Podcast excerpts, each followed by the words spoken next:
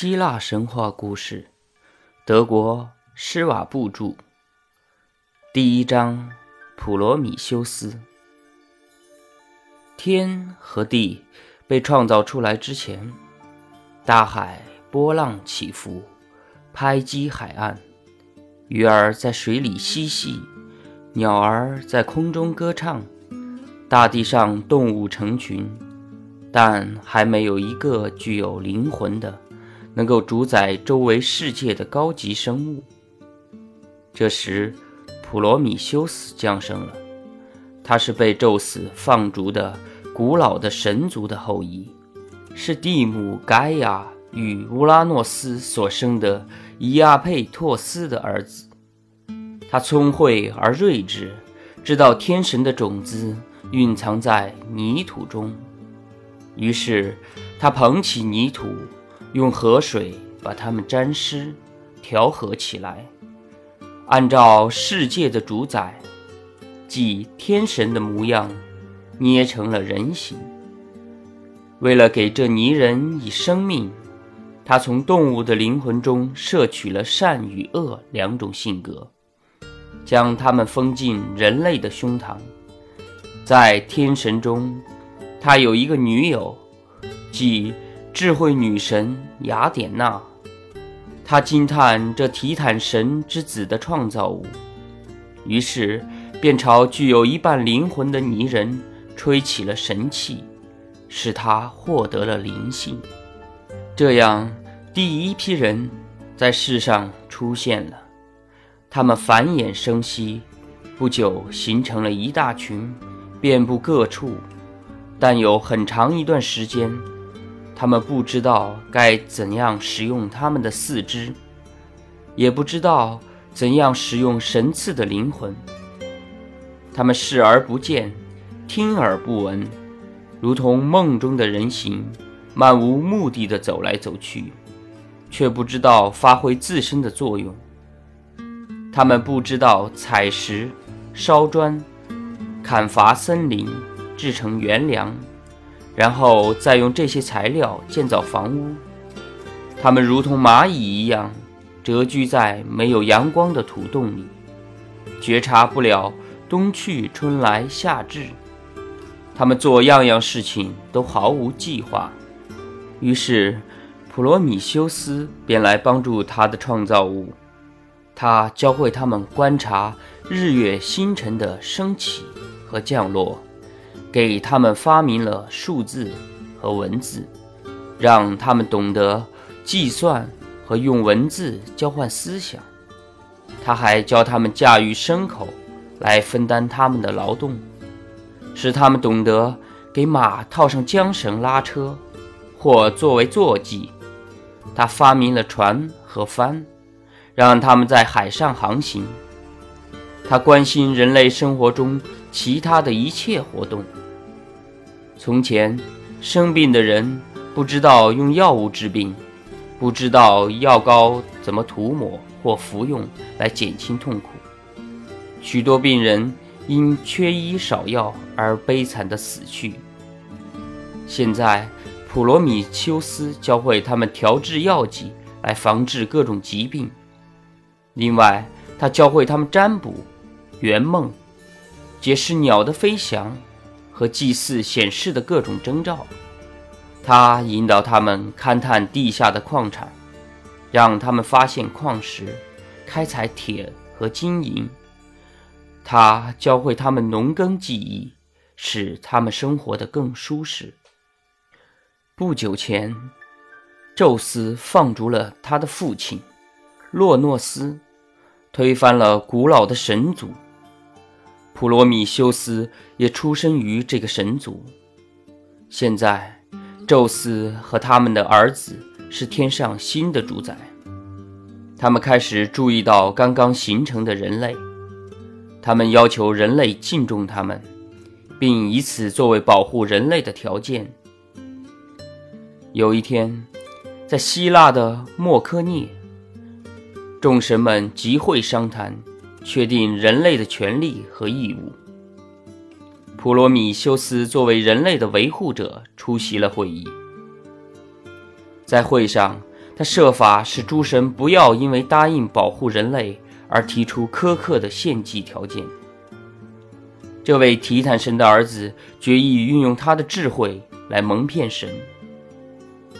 他代表他的创造物宰了一头大公牛，请神选择他们喜欢的部分。他把献祭的公牛切成碎块，分为两堆，一堆放上肉、内脏和脂肪，用牛皮遮盖起来，上面放着牛肚子。另一堆放着全是牛骨头，巧妙地用牛的板油包裹起来。这一堆比另一堆大一些。全知全能的神之父宙斯看穿了他在玩弄的伎俩，便说：“伊阿佩托斯的儿子，尊贵的王，我的好朋友，你把祭品分得多不公平啊！”这时。普罗米修斯越发相信他骗过了宙斯，于是暗自笑着说：“尊贵的宙斯，永恒的众神之祖，你就按自己的心愿挑选一堆吧。”宙斯心里很气愤，却故意伸出双手去拿雪白的板油。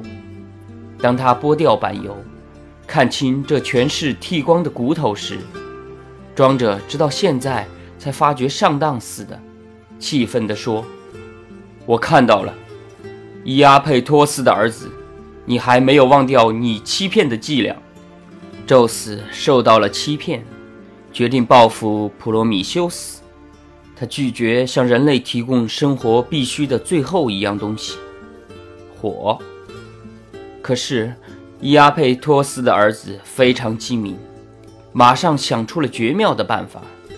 他拿出一根又粗又长的茴香杆，扛着它走进迟来的太阳车，将茴香杆伸到他的火焰里点燃，然后带着闪烁的火种回到地上。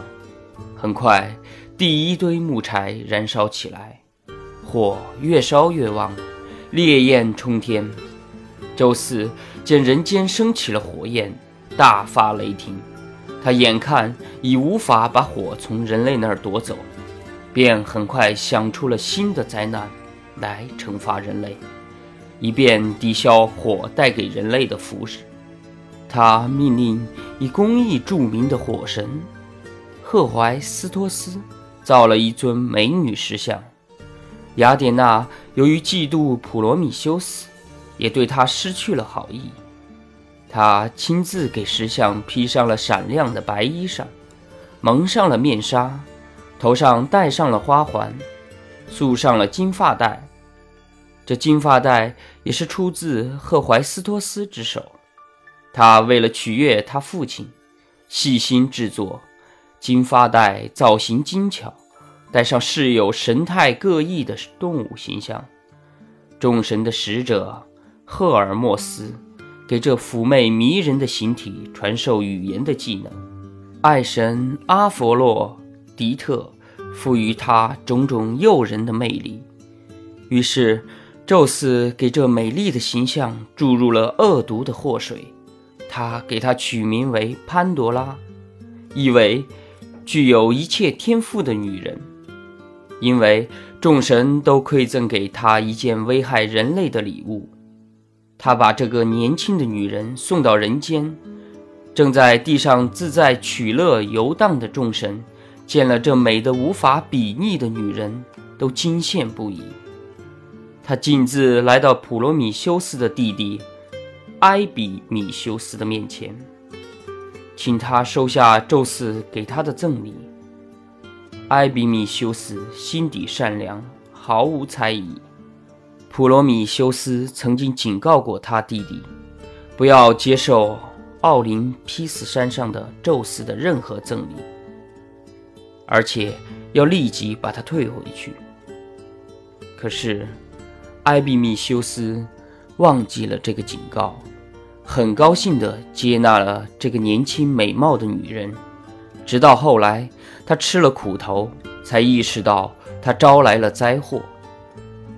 在此之前，人类遵照普罗米修斯的警告，因此没有灾祸，没有艰辛的劳动，也没有折磨人的疾病。现在，这个姑娘双手奉上礼物，这是一只紧闭的大盒子。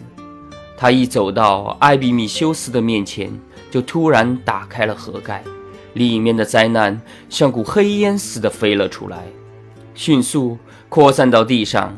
盒子底上。还深藏着唯一美好的东西——希望。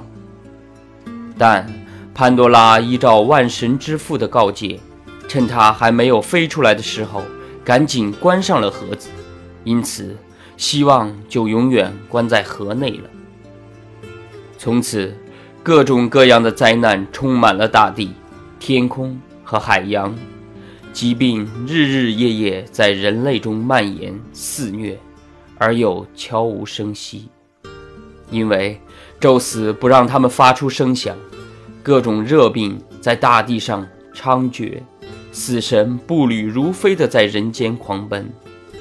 接下来，宙斯开始向普罗米修斯本人施展报复，他把这名仇敌交到赫淮斯托斯和两名仆人的手里，这两名仆人外号叫做。克拉托斯和皮亚，即强力和暴力。他们把普罗米修斯拖到斯库提亚的荒山野里，在这里，他被牢固的铁链锁在高加索山上的悬崖上，下临可怕的深渊。赫淮斯托斯不太情愿执行父亲的命令，因为他很喜欢这位提坦神的儿子。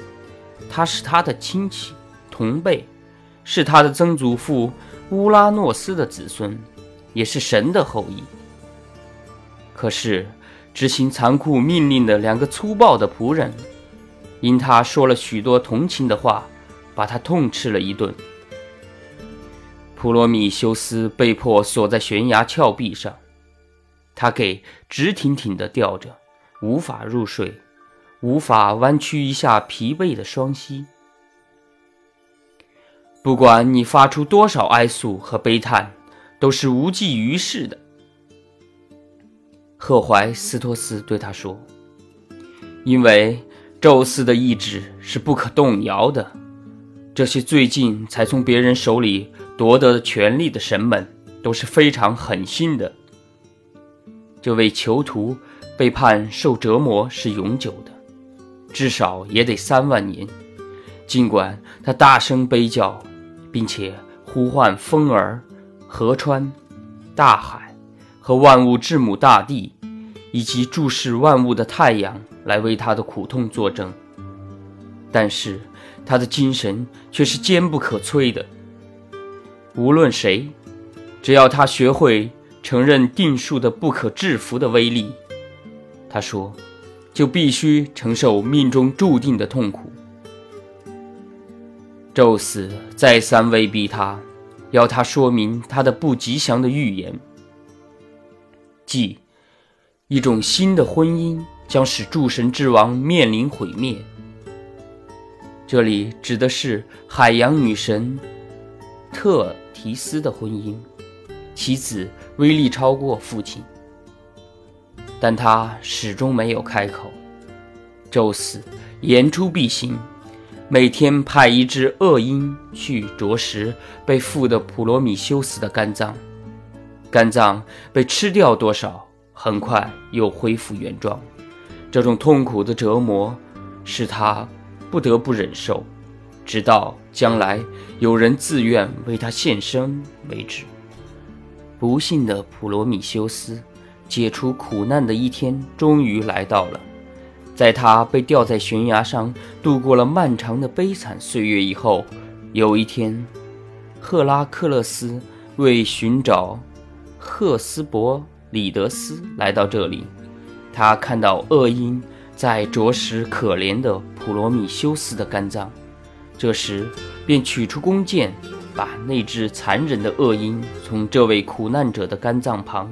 一箭射落，然后他松开锁链，解放了普罗米修斯，带他离开了山崖，但为了满足宙斯的条件，赫拉克勒斯把半人半马的肯陶洛斯族的喀戎作为替身留在悬崖上。喀戎虽然可以要求永生，但为了解救普罗米修斯，他甘愿献出自己的生命。为了彻底执行宙斯的判决，普罗米修斯必须永远戴一只铁环，环上镶上一块高加索山上的石子，这样，宙斯可以自豪地宣称他的仇敌依然被锁在高加索山上的悬崖上。